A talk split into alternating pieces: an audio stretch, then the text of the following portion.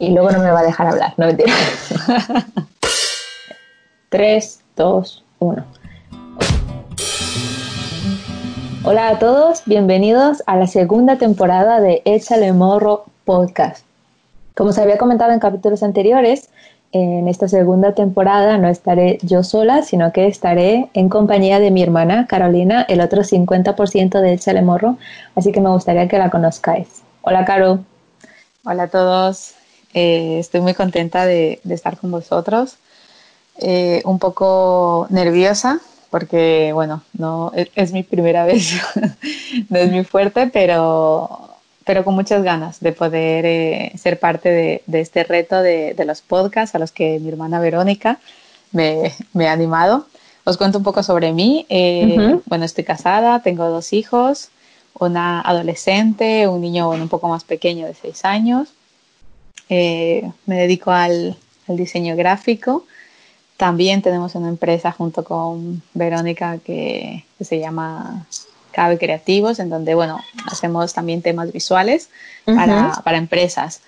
Y, bueno, no sé qué, otra cosa puedo yo quiero que, de mí. Yo quiero que hablemos un poquito, por ejemplo, de eh, cómo surgió, porque es una cosa que la gente se pregunta mucho, ¿no? ¿Por qué Échale Morro o por qué ese nombre? Cuéntales un poquito la, anécdota. Bueno, eh, por varias razones. La anécdota un poco más graciosa que solemos contar y la versión corta, porque nos apellidamos Chamorro. Entonces siempre... Nos venía para el pelo. Siempre hacemos la broma, ¿no? Échale morro, chamorro. Pero la principal y la versión larga que lo voy a contar es, es porque a pesar de, de las capacidades o o de las habilidades que, que tenemos, que después de, de, cierto tiempo hemos logrado verlas, eh, nos... hemos luchado ¿no? mucho con las inseguridades de no sé si voy a ser capaz, o no, mejor me quedo aquí, no me arriesgo.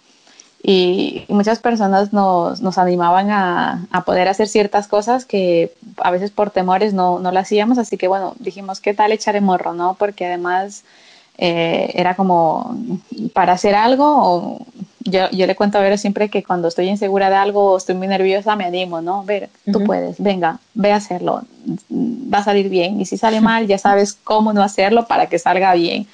Entonces creo que mm, es, es, es, una lucha constante en ocasiones, bueno, una lucha constante realmente porque siempre que hay algo nuevo, para mí, eh, representa como un miedo o una inseguridad a vencer pero échale morros como venga, échale morro a la vida, sigue adelante, no te rindas, dale, dale caña, dale fuerte y, échale morro, chamorro. Desde luego es la mejor, la mejor explicación, porque nosotros nos llamamos chamorro. Yo creo que em, surgió como decía, como decía Caro, ¿no? Como ese lugar donde no había excusas, sino simplemente había que echarle morro a todo lo que hiciéramos con dudas, con miedos, con inseguridades, pero allá nos lanzábamos. Y además de eso, eh, pues me parece que es, es mm, algo que a lo mejor ya todos tienen claro, pero ambas somos cristianas. Y sí que es verdad que nuestra manera de ser, no sé si es porque somos creativas o no sé si porque somos muy particulares o muy especiales, como me gusta pensar, em, también tenemos una visión eh, más real o, o más más auténtica, más sincera, no, más personal, yo creo, personal, se puede decir. De, poder eh, ver a Jesús, ¿no? De, conocer a, ese, a esa persona que tanto admiramos. Y la verdad es que cuando vemos a Jesús, eh, lo vemos de una, de una manera muy humana, no, no con todas esas etiquetas o protocolos con las que siempre nos contaron o nos educaron, ¿no? Cuando éramos niñas. Entonces, sí que eh, también Échale Morro viene como a, a generar ese espacio de, autenticidad y de, y de qué podríamos decir, ¿no? Como de, que aquí no, aquí se vale ser diferente. Aquí no pasa nada. particulares, por decirlo de alguna manera, ¿no? Verónica siempre tiene revelaciones es que no tienen otra definición, muy particulares y muy personales acerca de ciertos... muy bíblicas, se pueden poner en duda, por favor. Exacto. A su pastor si tiene dudas. Pero lee algún pasaje y nos lo envía ¿no? a, a los amigos y dice, ala, que alguna parte así como muy de ficción y, y nosotros flipamos con, con, la creatividad que tiene de, de, poder ver esas cosas que yo de momento no he conocido a nadie más que se le ocurran. Así que todas esas, esas maneras muy, muy particulares, muy personales de verlas, eh, nos gustaría compartirlas con vosotros, ¿no? No, no pretendemos sentar, sentar cátedra, Correcto. pero sí queremos compartir una manera diferente, ¿no? De, de, ver a Jesús y una manera muy personal de cómo le conocemos nosotros. Para nosotros es eh, muy importante que nuestra manera de, relacionarnos con Dios sea ese tiempo personal que tenemos cada día con Él, porque es allí donde, donde como decía Caro, ¿no? Nos bajan las revelaciones, los faxes. Eh, ostras, qué, qué fuerte, ¿no? No había visto esta perspectiva. Porque porque es importante, ¿no? Como decía, eh, recibir eh, la palabra o aprender pues, de lo que vas en la iglesia, de los grupos que asistas o de la gente de la que te rodeas. Pero em, hemos visto muy importante, ¿no? Ese tiempo cuando tú tienes a nivel personal, donde tú meditas, donde tú reflexionas, donde tú le cuentas a Dios tus cosas y Él de repente te responde de una manera muy personal y te da en, tal vez, ¿no? En un mismo versículo, una misma palabra, pero para Caro de repente significa otra cosa y para mí de repente viene a ser otra muy diferente y eso, y esa, vamos a decir así, y esa magia o ese momento se da en, en ese tiempo de devocional, que para nosotros es em, tan fundamental. Y nos gustaría aquí, en, en, este espacio que vamos a generar de, de podcast, de conversaciones, poder compartiros un poquito más el cómo tener cada uno de nosotros ese tiempo personal. Lo que más me gusta eh, de Échale Morro, ¿no? Algo que hemos conseguido entender es que así como hay una persona diferente, hay una manera diferente de hacer o de construir tu relación con Dios. Entonces, en, nuestro caso particular nos, nos da mucha curiosidad y nos apasiona mucho el hecho de cómo cada persona construye esa relación con Dios o cómo pasa ese tiempo personal ya me gustaría en, un futuro poder traer aquí invitados también porque yo de repente para mí, si yo no apunto, puedo leer la Biblia, bueno, un libro entero, pero si yo no apunto nada, yo me siento como si no hubiera hecho el devocional ese día. Yo no sé si a ti, Caro, te pasa, te pasa lo mismo.